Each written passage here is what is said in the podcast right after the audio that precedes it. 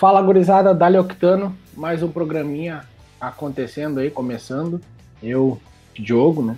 Dali gurizada, Dali Octano, estamos de volta na ativa aí. Uh, momento de quarentena, fique em casa e escute o podcast da Octano, né?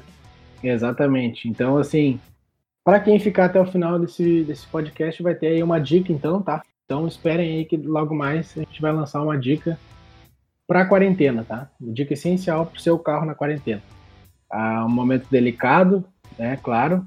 E nós, Gearheads, a gente acaba sendo também punido, né? Pelo isolamento social, onde não temos encontros de carros, é, reuniões aí que o pessoal acaba, acabava fazendo, autódromos também, seus calendários foram adiados. Isso é bem é, é chato, né? Uma situação chata, mas que é importante aí para para que tudo ocorra bem e volte ao normal o mais rápido possível. Esse podcast a gente vai falar um pouco sobre isso, né? O que, que a gente fez, o que estamos fazendo, na verdade, durante a nossa quarentena, todos em casa, óbvio. E também vamos falar aí sobre alternativas para você aí como Gearhead pode acabar se entretendo em casa.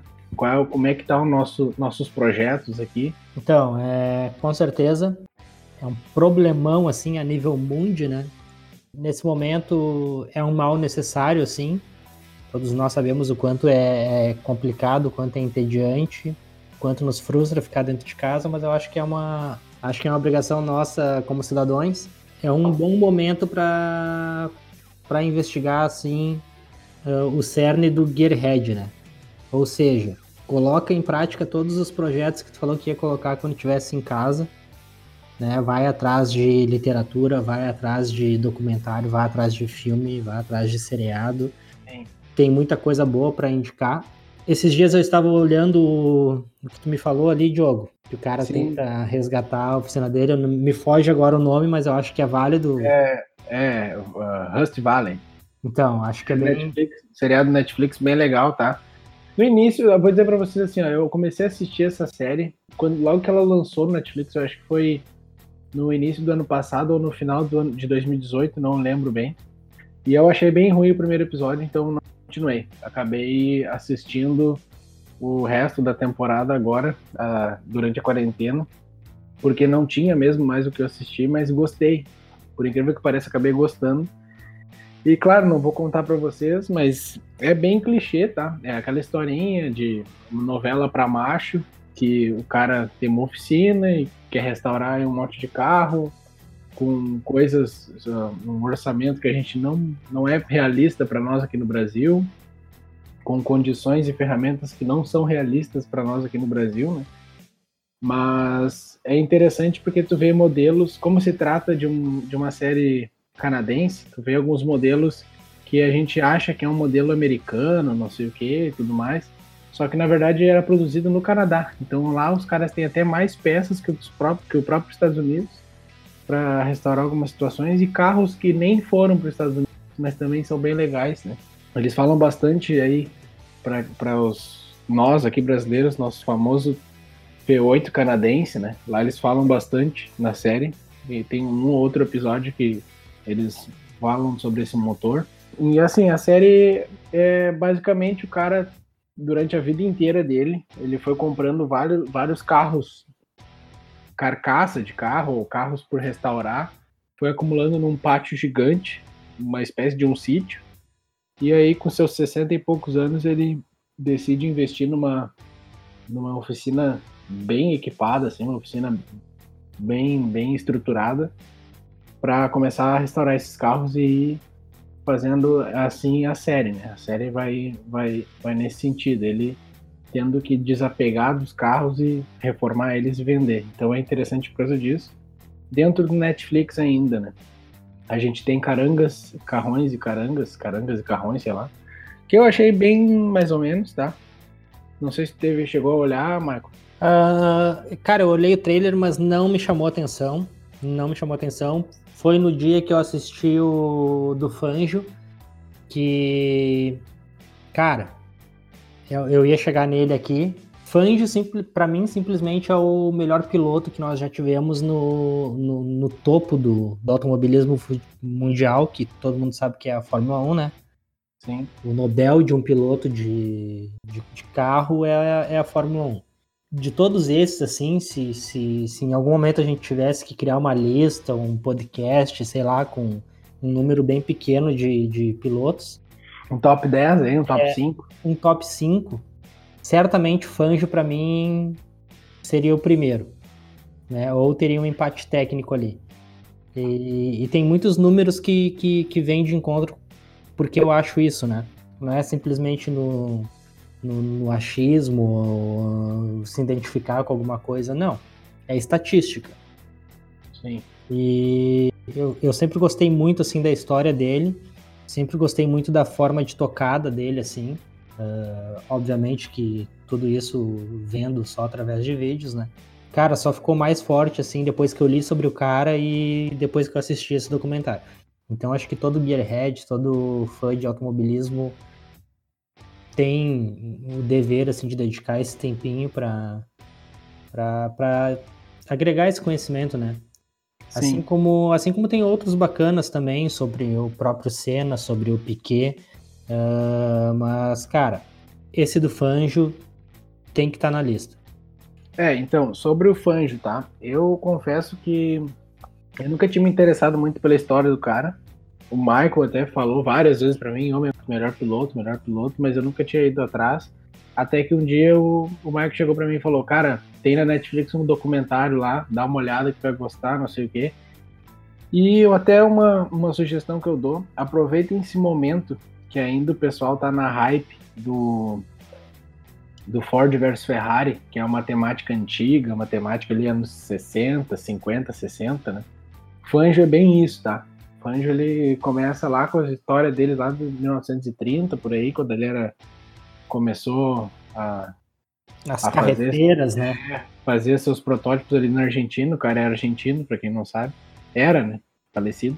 Sim. Cara, eu fiquei impressionado com a idade dele, primeiramente. A idade dele ao chegar no, no automobilismo de ponta. 39, é 39 anos, né? Isso, é inimaginável hoje, né? Não, hoje é, não é, tem como imaginar, porque. Porque hoje eu vi, até entrei numa discussão esses dias no, num grupo de Facebook, pessoal. É, hoje os caras são muito. Hoje os pilotos são muito mais atletas, né, do que antigamente, assim. Isso, e assim, a gente até entrou numa discussão no grupo de, de Facebook sobre isso. Que ah, hoje a máquina faz mais que o piloto, não sei o quê. Mas é aí que tá, a tecnologia evoluiu tanto a um ponto de provar que tu precisa ser um cara muito atencioso, muito detalhista para guiar um carro tão alto nível, entendeu? Tu não precisa ter tanta técnica, talvez. Sim, com certeza. Mas tu, mas tu tem que ser, que nem tu falou, um atleta, uma, tu tem que ter uma visão, tu tem que ter um instinto muito rápido, uma, reflexo. Uma reação, isso, uma, um reflexo, tudo muito rápido para manter o ritmo daquele carro. O carro Sim. te exige isso.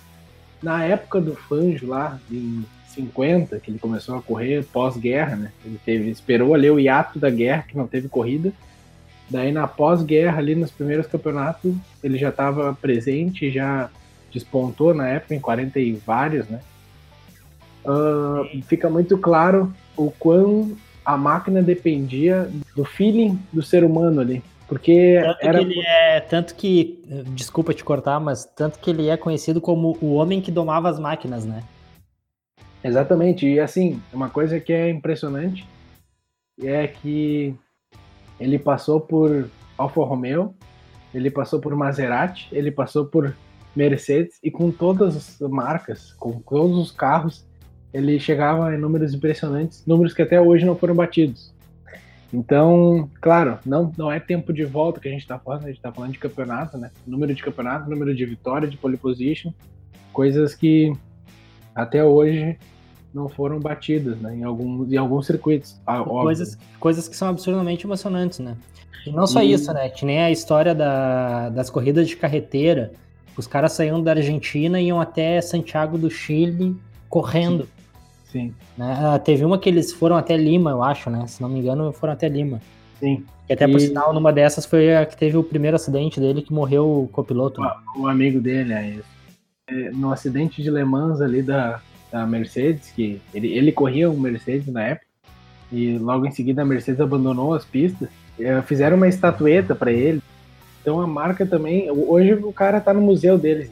Ele tá no Sim, museu da Maserati, cara, ele... tá no ele- museu da, tipo- da Mercedes, ele tá no museu da Alfa Romeo. É. O cara é um ícone que não tem como não reconhecer. Não, é, pra vocês terem uma noção, assim, tipo, na Argentina é, é o Papa, Maradona, Messi, o Fangio e o Evita Peron, são essas pessoas É. assim, né? É, que, que estão nesse, nesse nível de endeusamento, assim. Agora, me foge aqui o nome do cantor de tango lá, Ah, sim. Carlos Gardel. Então são esses, essas pessoas, pra vocês verem o nível de importância do cara. Cara, eu não sei se eu não sei se em alguma montadora, piloto ou ex-piloto tem, tenha tanto prestígio quanto esse cara e tem. outra né? coisa, cara, é, é impressionante também. No próprio documentário eles falam isso, que é- é- o cara era tão ícone na época ali, até anos 80, 90, que ele já nem corria mais. Que quando tu tava, tipo, tu era flagrado aí com alta velocidade e um, um guarda te parava na rua, ele perguntava onde é que o Fanjo vai, onde é que tu Sim. tá, tu pensa que tu é o Fanjo, qual é que é. Vocês veem a referência que o cara Sim. Tem, tem um. Tem, tem um. Tem um É, acho que é o Mika Prost né, fala que- isso. Ele fala isso pra. No- e, e outra coisa, o documentário tá cheio de, de pessoas assim, tá? É o Mika Hakkinen, o Prost, de tem o Senna bom. falando, tá? Tem uma. Eles pegaram um trecho do Senna num, num festival falando sobre o Fanjo. Tem. E ex-colegas de equipe, engenheiros, pessoas da, da É, fãs é bem, da é bem interessante pelas, pelas figuras que aparecem ali. Claro, tem nomes aqui que me fogem, né? Mas até que eu nem conheço. Mas tu reconhece aí o prestígio dos caras por serem colegas de, da época ou participavam da equipe do cara, enfim. E, inclusive, inclusive desenvolvedores Sim, outra das, coisa das que- montadoras. E isso é uma coisa que eu admiro muito nele, porque ele era um cara que, além de ser esse piloto que agora vocês estão sabendo, se não sabiam, ou se vocês já sabiam, mas o cara também manjava muito É, de mecânica, né? De, de, de preparação, e isso é uma coisa que eu admiro muito, assim, até tem um, uma história dele, acho que foi o ano que ele não foi campeão, se eu não me engano, assim. Aí tinha o carro que ele não ia correr, porque tinha quebrado o motor. Naquela época não tinha esse negócio de motor reserva e tal. E eles desmontaram o motor Sim. na noite antes da corrida. Ele fez uma volta, se eu não me engano, a volta classificatória e quebrou o motor, né? E aí eles desmontaram na noite da corrida o motor, o cara passou a Brunindo noite inteira mão, né? montando o motor. Brunindo na mão, Isso. árvore de manivelas, né?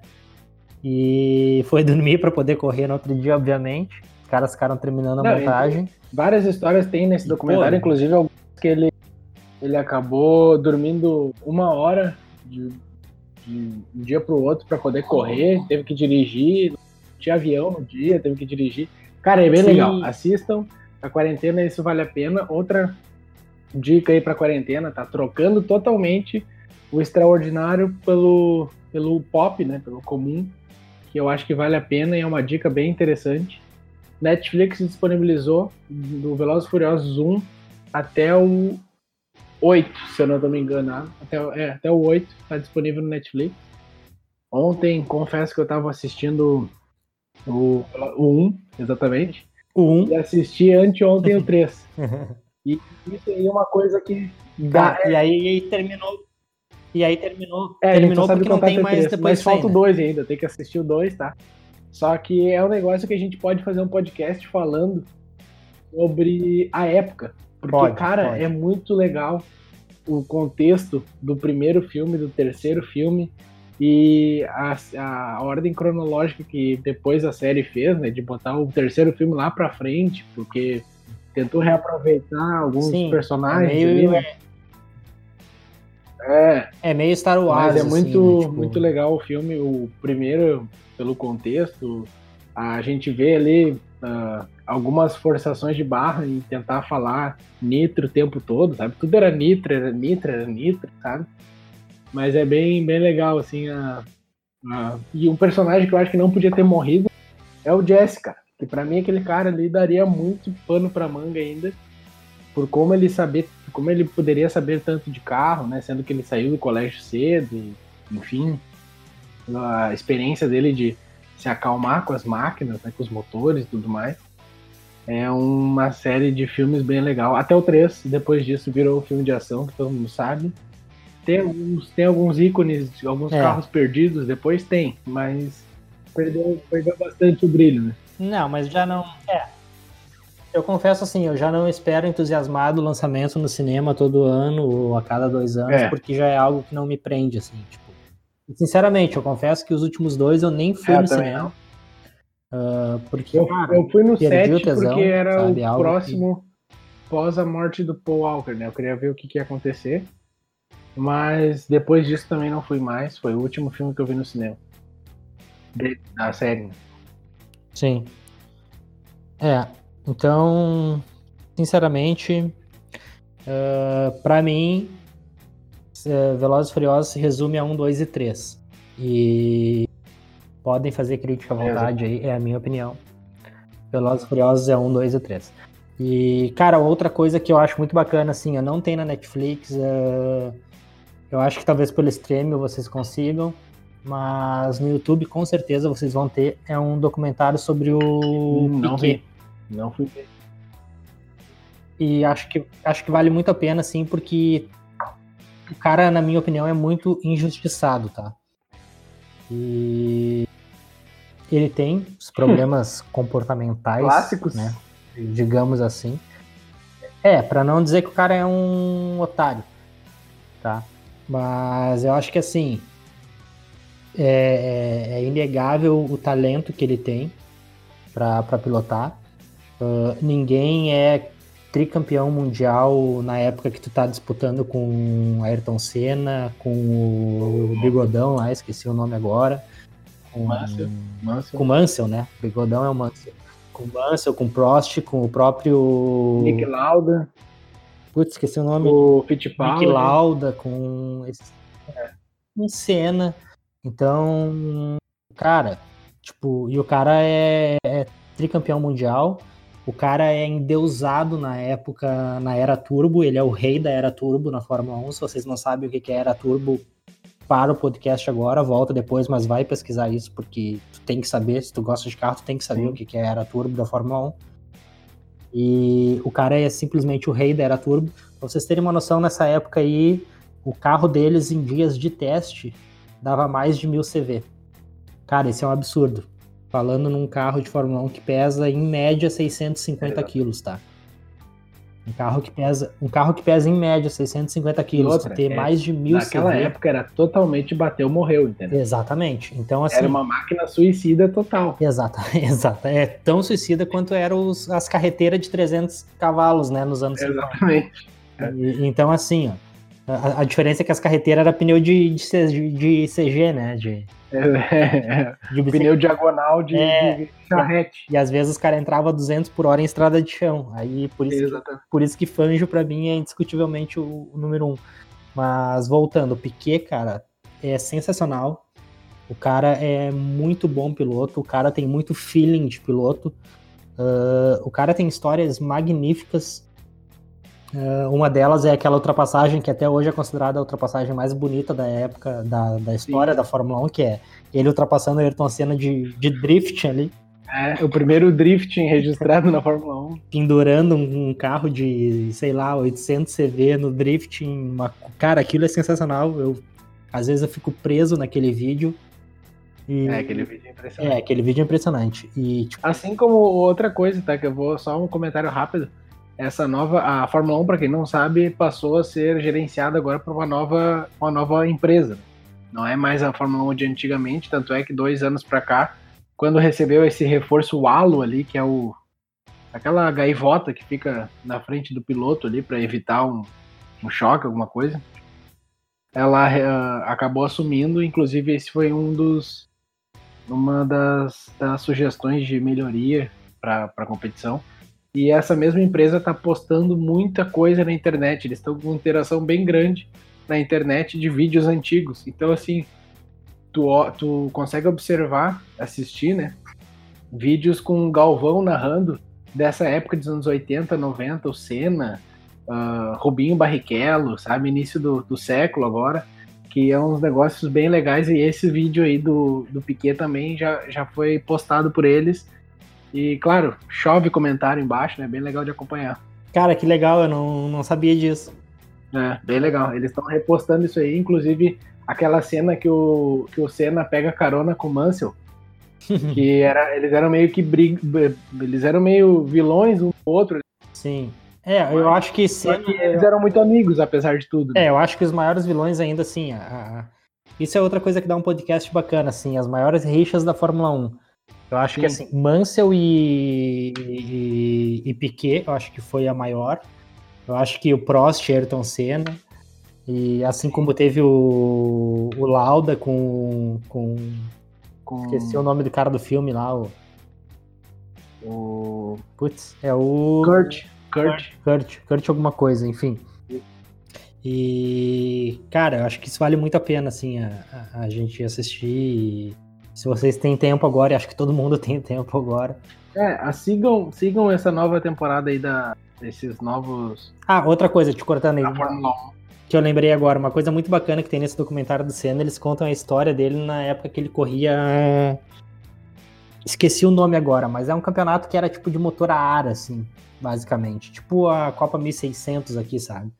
Sim. Só que aqui a 1600, se não me engano, tem motor AP, né? Não sei. É, mas enfim, ele era tipo uma Copa 1600, assim, se não me engano, era em Brasília ou no Rio de Janeiro. Para quem não sabe, o, Piquet ele é de Brasília hoje, inclusive ele mora em Brasília, né? Ele retornou ao Brasil depois da sua aposentadoria e mora em Brasília. E nesse documentário até tem bastante imagens e gravações da garagem dele, tem umas coisas bem bacanas ali. Acho que vale a pena, vou deixar vocês um pouco curiosos. Mas aí dessa, dessa época que tem muito legal é que assim, ele corria, então ele tinha um Fusca preparado para essa época, a lá Piquet, assim, e ele fazia o transporte com uma Kombi. Então era a Kombi puxando o Fusca de corrida. E tem uma história muito legal de uma época que o Fusca dele estragou, quebrou o motor por algum motivo, e aí o que, que ele fez? Ele tirou o motor da Kombi, cara, no meio botou no Fusca. Botou no Fusca. Não, foi o contrário, desculpa, me atrapalhei aqui, não foi isso. Ele tava indo pra corrida e o motor da Kombi estragou. Entendeu? Ele tava puxando, aí ele tirou o motor do carro de corrida, que era um motor a ar também, e botou na Kombi pra ir no, no autódromo. Chegou lá, botou o motor de novo no FUC e ganhou a corrida. Ah, muito louco. Cara, é esse tipo de história que faz a gente admirar esses caras, entendeu? Tipo, coisa muito louca, assim, que os caras. É. Tipo, tu acha que o Hamilton vai tirar o motor de um carro hoje e botar no outro pra. Tipo, não deve nem saber, entendeu? Mas daqui um pouco até na teoria, sabe? Tal, tô aqui menosprezando o cara. Mas... Uh, sobre. A, a, gente pulou ali, mas voltando um pouquinho a falar. Sobre o Carangas e Carrões, tá? Que a gente pulou ali porque não, não sentiu tanta afinidade com, com a história em si. É interessante, sim, a questão das histórias dos personagens por trás da série ali, tá? Agora, tudo é baseado né, nessa história aí, no, no, planejamento dos caras, a expectativa deles para correr com super esportivo, né? que a gente começa aí com Ford GT, passa por algumas Lamborghinis, passa por McLaren, enfim, tem vários carros ali legal, uh, uh, vários carros ali legais, né? Só que é interessante a história dos caras que alguns, no primeiro episódio ali, o cara junta dinheiro de todas as formas que ele consegue para montar um carro para ele e Alguns outros já são pai de família, então tem que conciliar as duas coisas. Tem, tem mulheres também, tem mulheres que estão ali brigando, fazendo, fazendo, uh, participando da competição. E assim, a gente deixa o julgamento sempre de que ah, o cara, a gente tem a tendência, o ser humano tem a tendência de torcer para quem é menos menos favorecido, né?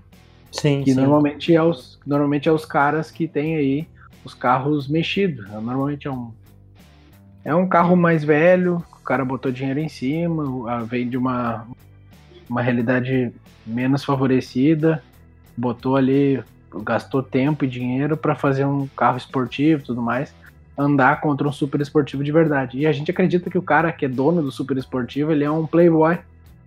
E de fato o cara tem dinheiro, é óbvio.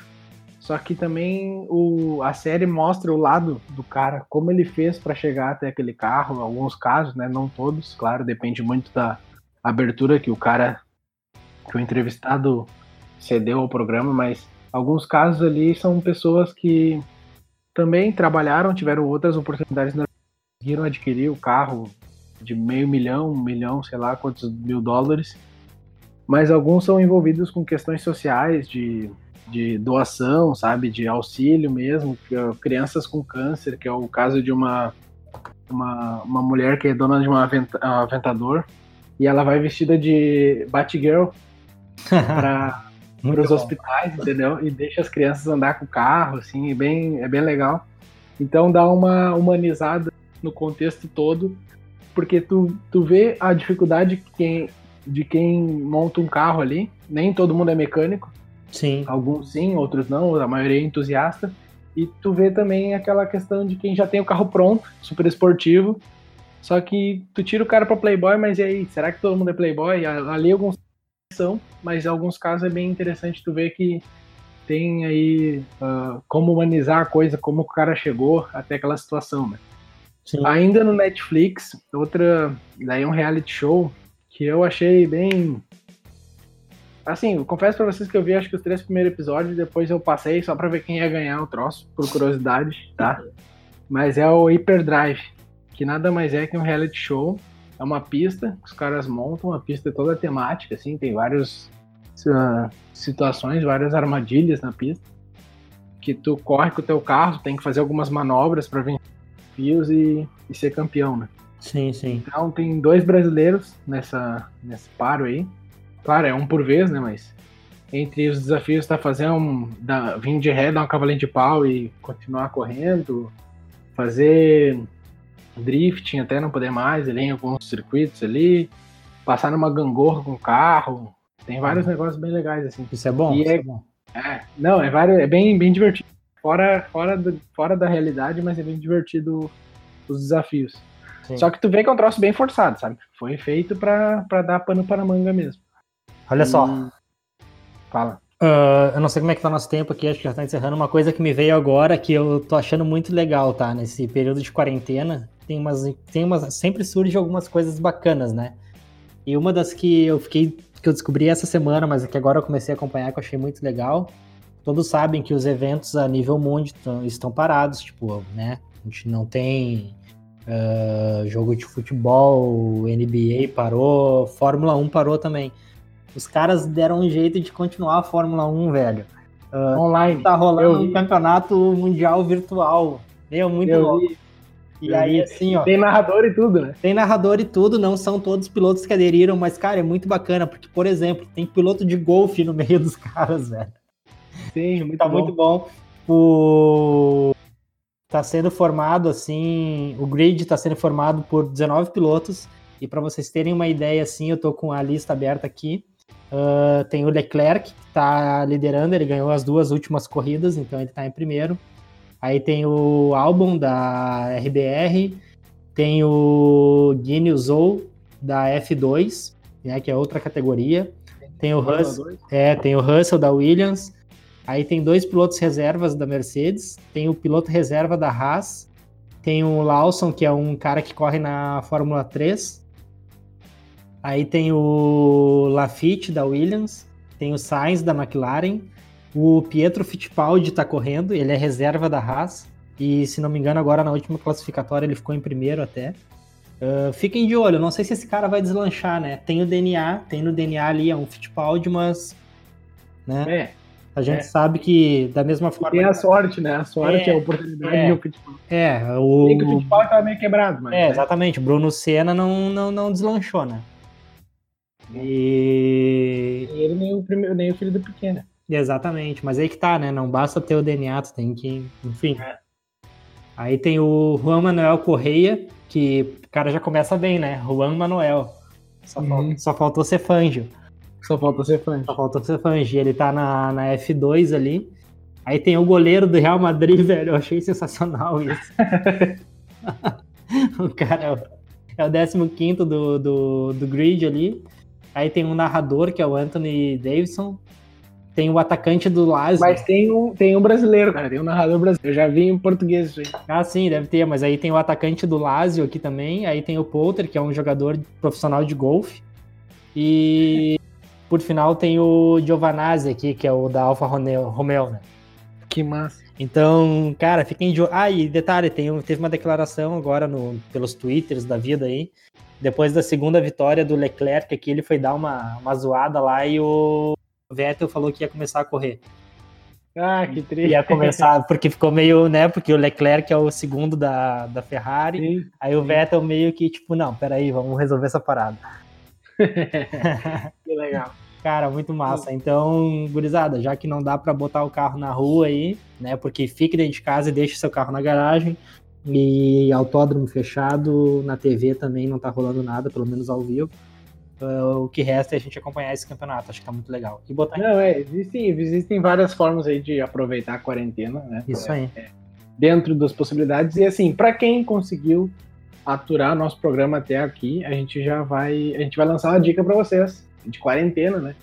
Quarentena a gente não pode tirar o carro da garagem, né? A gente não deve, pelo menos. Claro, poder pode, né? Porque a gente não tá numa quarentena de é. restrição. Exatamente, vivemos mas, numa democracia. É, mas é, é, bom evitar, tá? Carros clássicos em tempos assim é ruim a gente ficar tirando pra rua o nosso, nosso xodózinho e tudo mais, porque a gente não vai em nenhum encontro, nem evento e tudo mais. Mas assim, dica para vocês: batam chave no carro uma vez por semana para não ficar sem bateria quando precisar dele, tá? Essa é a dica do Octano, porque vocês vão precisar e não vai ter bateria porque ele ficou duas, três, quatro, quem sabe quanto tempo vai essa quarentena parado aí, entendeu?